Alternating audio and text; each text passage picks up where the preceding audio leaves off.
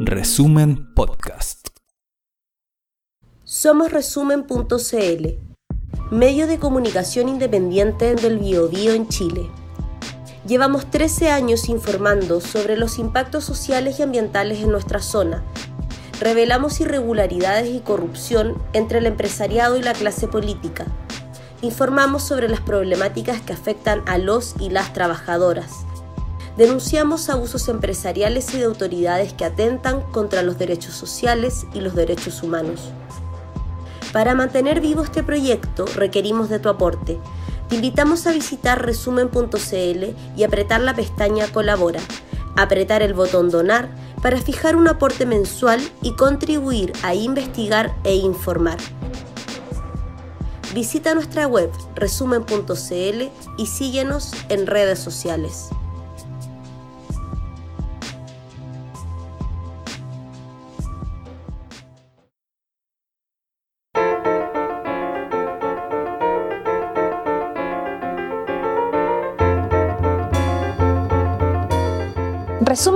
Resumen.cl presenta La crónica de Ruperto Concha. Los supuestamente inteligentes servicios de inteligencia de Estados Unidos y Gran Bretaña ahora están anunciando que la invasión de Rusia sobre Ucrania va a comenzar el próximo miércoles. Pero, hablando en serio, ¿para qué dicen eso si saben que es mentira? Y que el miércoles ya tendrán que dar explicaciones otra vez. Está claro que a nivel mundial ningún gobierno cree que en realidad vaya a estallar esa guerra. Pero la creación de un estado psicológico de tensión y temor es algo que los políticos, sobre todo los de bajo prestigio, pueden aprovechar en su favor. En términos objetivos, sobre hechos concretos, ¿por qué y para qué podría querer Rusia invadir a Ucrania o a cualquiera de esos conflictivos y pobres países del oriente de Europa, que hasta ahora subsisten gracias al apoyo económico que les proporciona la Unión Europea?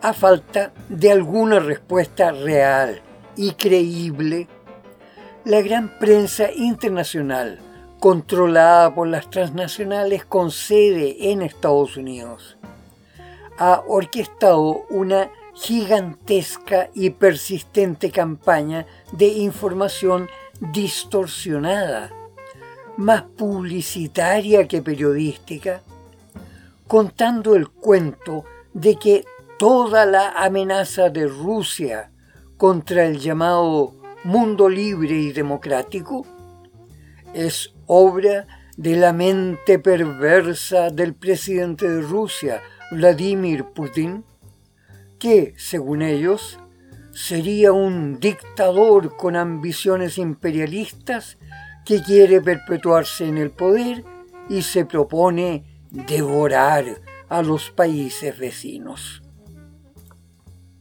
Por supuesto, tales acusaciones tratan de ser convincentes a pesar de que jamás han presentado prueba alguna válida que justifique una condena contra Putin, ni menos contra Rusia.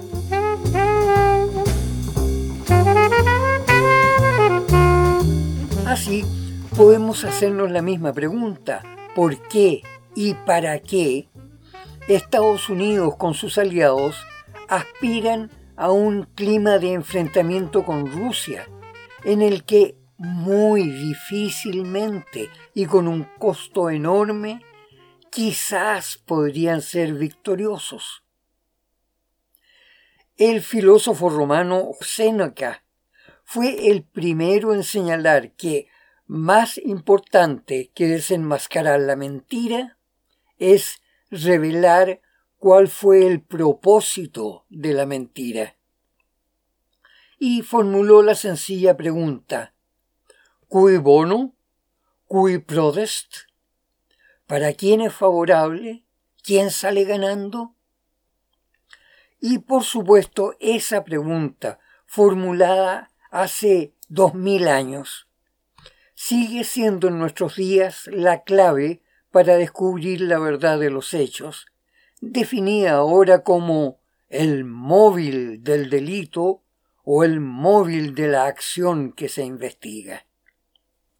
En este caso, el supuesto estado de la cuasi guerra con Rusia, la investigación de hecho ya nos remonta hasta 1999, cuando los gobiernos del demócrata Bill Clinton y el laborista británico Tony Blair lanzan la guerra contra Yugoslavia. En ese momento, ya terminada la Guerra Fría y desintegrada la Unión Soviética, la OTAN, bajo pretextos humanitarios, lanza una guerra devastadora para desintegrar el único país socialista de Europa, Yugoslavia. Una guerra que se inició violando desembosadamente la Carta Fundamental de las Naciones Unidas y las normas vigentes del derecho internacional. Con ella quedaba planteada la llamada doctrina del siglo americano, que implicaba el predominio de Estados Unidos sobre todas las naciones del planeta. Con ello se iniciaba la doctrina de preservar la paz mediante una guerra permanente. Si miramos esa guerra como violación de la Carta de las Naciones Unidas, el móvil de esa violación y de los miles de civiles muertos en los bombardeos de la OTAN responde claramente al móvil del dominio imperial de Estados Unidos y sus aliados obedientes. Así lo denunció el expresidente soviético y Premio Nobel de la Paz, Mikhail Gorbachev, quien luego denunció como acción ilegal la invasión contra Irak en 2003 y en 2007 denunció en pleno la política exterior de Estados Unidos basada en acciones unilaterales y guerras, haciendo caso omiso del Consejo de Seguridad de las Naciones Unidas, ignorando el derecho internacional y haciendo burla de la voluntad de los pueblos, incluso del propio pueblo estadounidense. La propia invasión a Afganistán en octubre de 2001 fue una acción ilegal, ya que el gobierno de los talibanes había acogido la exigencia de Washington de entregar al líder de Al Qaeda, Osama Bin Laden, acusado de ser autor intelectual del ataque terrorista del 11 de septiembre de 2001 contra las Torres Gemelas en Nueva York. La respuesta de Afganistán fue que el gobierno de Estados Unidos pidiera formalmente la extradición de Bin Laden y presentara los cargos en su contra ante los tribunales de justicia afganos. Pero ante ello, el presidente George Bush simplemente lanzó la invasión que iniciaba la más grande y sangrienta guerra de la historia de Estados Unidos, que continuó luego el presidente Barack Obama, Premio Nobel de la Paz. Siguió con Donald Trump y terminó en una retirada ignominiosa en agosto del año pasado.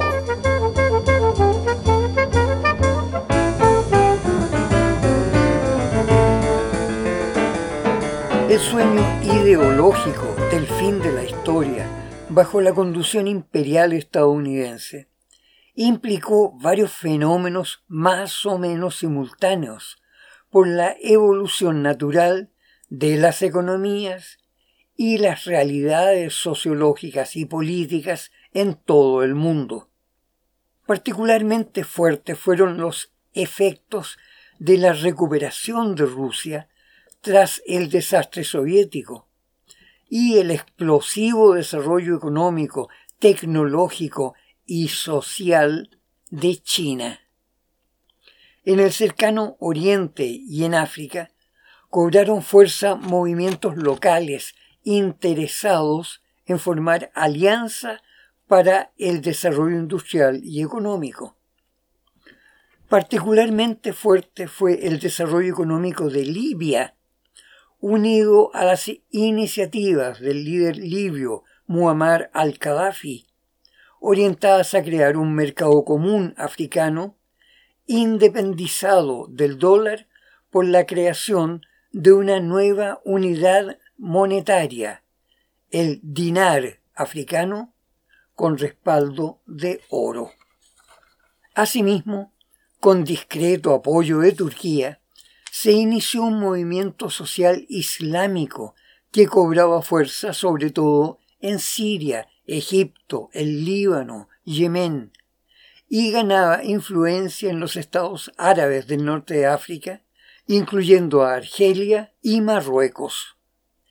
Ese vasto proceso progresista del mundo islámico fue visto como un peligroso desafío al predominio de Estados Unidos, ante el cual, desde el seno del gobierno de Barack Obama, se articuló la llamada Primavera Árabe, que se tradujo en procesos revolucionarios que incluyeron la guerra interna de Libia, que con participación activa de la OTAN culminó con el asesinato de Muammar Gaddafi y la virtual desintegración del Estado libio. Asimismo, en Egipto, el dictador Hosni Mubarak fue derrocado en 2011 tras una serie de protestas en las que el gobierno aliado de Estados Unidos provocó la muerte de entre 300 y 500 jóvenes. Tras la caída de Mubarak, se realizaron elecciones presidenciales en las que resultó ganador con amplia mayoría el candidato de la Hermandad Islámica, Mohamed Morsi, el cual, a su vez, fue tres años después derrocado, el 8 de junio de 2014, en un sangriento golpe militar encabezado por el general Mohamed al-Sisi, formado en la Academia Militar de Gran Bretaña y ferviente partidario de la política occidental encabezada por el presidente Barack Obama. Paralelamente, también en 2014, el gobierno de Obama, junto a los reyesuelos petroleros del Golfo Pérsico, respaldó el inicio de una guerra interna en Siria, apuntada a destituir al gobierno del presidente Bashir Assad. La guerra interna de Siria no logró apoyo interno de la población, debido a la popularidad del presidente Assad, que pese al enorme apoyo financiero y militar de Estados Unidos hacia los rebeldes, logró sin embargo resistir hasta la intervención salvadora de Rusia en apoyo del gobierno constitucional. La intervención de Rusia fue decisiva y permitió que las fuerzas leales al gobierno recuperaran la totalidad del territorio con excepción de una zona junto a la frontera de Irak, donde están los yacimientos petroleros de Siria, que siguen actualmente ocupados por tropas de Estados Unidos, y otra pequeña zona en el noroeste, donde fuerzas estadounidenses y turcas siguen operando bajo la figura de proteger a la minoría rebelde, junto a los rebeldes kurdos y un número indeterminado de exterroristas del Estado Islámico.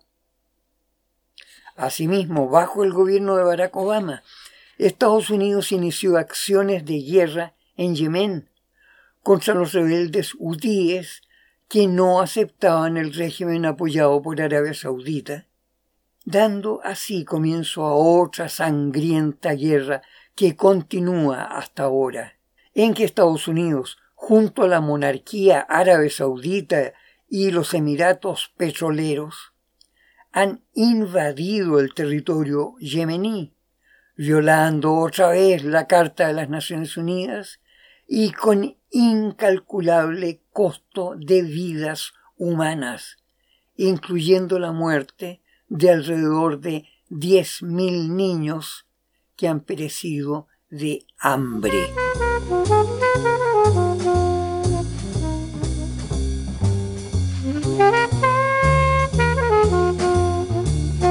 Durante todo ese turbulento periodo de intervenciones militares estadounidenses en todo el mundo, la aspiración ideológica del nuevo siglo americano comenzó a quebrantarse incluso dentro de Estados Unidos. Por un lado, los exorbitantes gastos militares de Estados Unidos habían superado la capacidad financiera efectiva del país, que tuvo que recurrir cada vez más a obtener fondos mediante emisión de bonos de deuda, o sea, mediante endeudamiento fiscal. Ese endeudamiento coincidió con la crisis financiera de 2008, que el gobierno de Barack Obama resolvió aumentando enormemente la emisión de bonos, es decir, el endeudamiento oficial de Estados Unidos entró en un ciclo de más y más deuda cada año, llegando en estos momentos a los 30 millones de millones de dólares. El efecto del deterioro económico de Estados Unidos se hizo sentir también en la oferta laboral y en el deterioro de la capacidad de compra de la gente. De hecho, las más grandes corporaciones multinacionales ya no contrataban trabajadores estadounidenses, pues llevaban sus capitales y sus plantas de producción industrial a otros países. Empresas consideradas legendarias, como la Apple, entre otras, habían reemplazado a los trabajadores estadounidenses cuyos sueldos mínimos alcanzaban hasta los 10 dólares la hora, por trabajadores de países asiáticos que ganaban 25 centavos de dólar la hora. Con ello, la economía industrial de Estados Unidos se debilitó y la oferta de trabajo bien remunerado disminuyó cada vez más. En esas circunstancias, el Partido Republicano adhirió a la propuesta de Donald Trump de renacionalizar la economía, descartando la política de tratados comerciales internacionales. Durante el gobierno de Trump, Estados Unidos frenó la internacionalización de la economía, enfatizando el nacionalismo y el retorno a una economía de producción industrial dentro del territorio nacional. Mas, por muy buenas que hayan sido sus intenciones, su gobierno no logró recuperar su capacidad de producción de bienes concretos y en cambio debilitó la influencia de Estados Unidos en la política y la economía mundial, incluso en sus propios países aliados.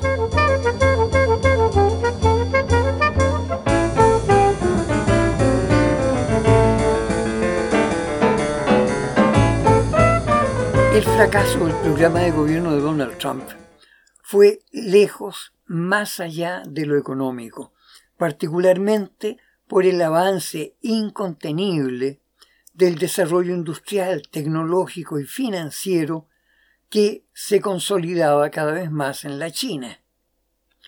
Los intentos de Washington de obtener ventajas sobre China mediante presiones políticas resultaron contraproducentes. De hecho, las sanciones de impuestos y gravámenes financieros sobre la importación de productos chinos no llegaron a afectar el volumen de esas importaciones. En realidad el impuesto fue pagado por los propios consumidores estadounidenses que debieron absorber precios más altos.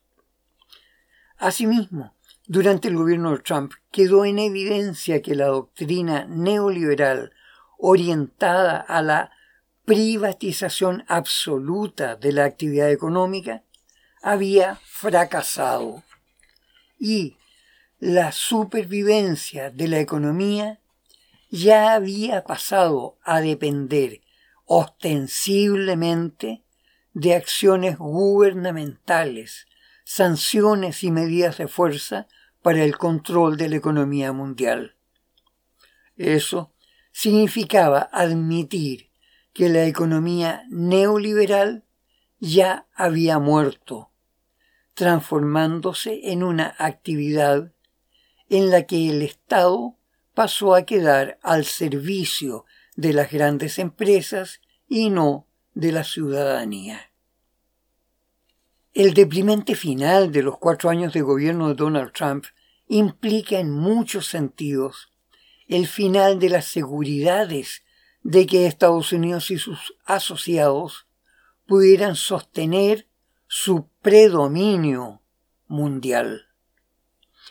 El indiscutible poderío de una nueva Rusia, ahora no comunista, aparecía ya imbricado con el inmenso poderío de una nueva China, donde el comunismo parece evolucionar más rápido de lo esperado hacia el fin de la llamada dictadura del proletariado de los tiempos de Mao Zedong.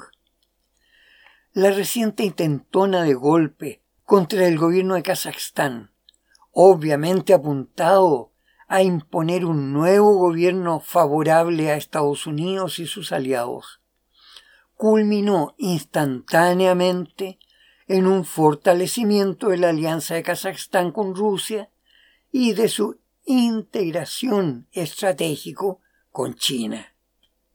Más aún, según reconoció el general estadounidense Michael Kurilla, jefe de las fuerzas de Estados Unidos en el Oriente Medio, en estos momentos de los 21 países de aquella región, 18 ya están alineados con China para participar en el proyecto económico de la nueva ruta de la seda.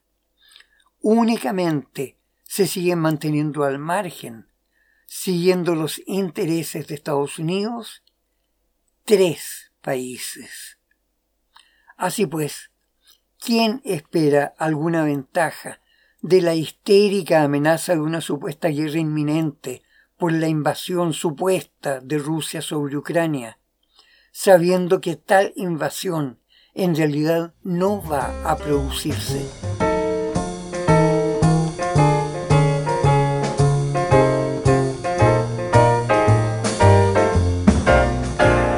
En realidad, las voces más estridentes sobre esa inminente guerra en Ucrania son las dos de los dos gobiernos más descalabrados del momento actual. El gobierno de Joseph Biden en Washington, donde tras un año de presidencia está con una aprobación de apenas el 40% del electorado, en momentos en que ya enfrenta las próximas elecciones parlamentarias. Y el gobierno de Boris Johnson en Gran Bretaña, cuya aprobación, según las encuestas, ha caído a un mísero 24%. Para ellos, los llamados al patriotismo y al nacionalismo heroico frente a la amenaza de Rusia son básicamente un pedido de auxilio. Para ellos mantener al máximo la sensación de crisis es un recurso político apuntado a su propia nación. De allí que el mismo presidente de Ucrania, Volodymyr Zelensky, esté rechazando las noticias sobre la supuesta inminente invasión de Rusia, Más aún, está pidiendo que los británicos muestren qué pruebas tienen para basar sus pronósticos. En realidad ya está claro que Ucrania tendrá que resignarse a cumplir los términos del acuerdo de Minsk, en que se comprometió a respetar la autonomía de las provincias del Donbass, donde más del 90% de la población es rusa y habla en ruso. También en Ucrania, una parte muy importante de la población no se siente amenazada por Rusia y, según algunas encuestas, confían en que se llegará a un acuerdo directo entre Kiev y Moscú para garantizar la normalización de las relaciones diplomáticas y comerciales entre ambas naciones. En cuanto a Crimea, todos saben que es un territorio ruso desde hace más de 300 años, cuando Rusia la arrebató al imperio turco. De hecho, la ocupación total de Crimea por Rusia fue casi un siglo antes de la emancipación del resto de Ucrania, que seguía en poder de Turquía.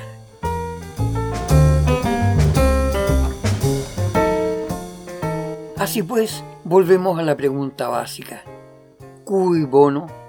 ¿A quién le conviene? A Ucrania, a Rusia y a los países de Europa no les conviene la guerra, ni les convienen las amenazas de terribles sanciones por parte de Estados Unidos y la OTAN. Y los mensajes ideológicamente sublimes que Estados Unidos y la OTAN siguen enviando urbi et orbi para emocionar al mundo entero, cada vez más están provocando fastidio e incluso burlas. Cada vez más se sabe que las ideologías no pueden reemplazar al conocimiento real y que todas las ideologías, incluyendo las religiones, tienen que evolucionar o morir. De hecho, hace un par de semanas se anunció la edición en inglés de una nueva Biblia actualizada, modernizada, fíjese, y con alrededor de 11.000 cambios en sus textos para hacerlos más aceptables para la mentalidad actual de la gente. Total, ya todos saben que los textos del Antiguo Testamento de la Biblia fueron escritos recién 300 años antes de nuestra era, con fondos del gobierno griego de Egipto en la Biblioteca de Alejandría. Hasta la próxima gente amiga, cuídense.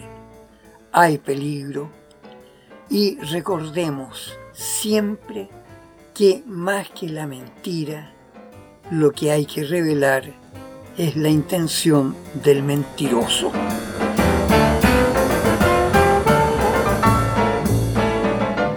Esta fue la crónica de Ruperto Concha de esta semana. Revisa más contenido en nuestro sitio resumen.cl y síguenos en redes sociales.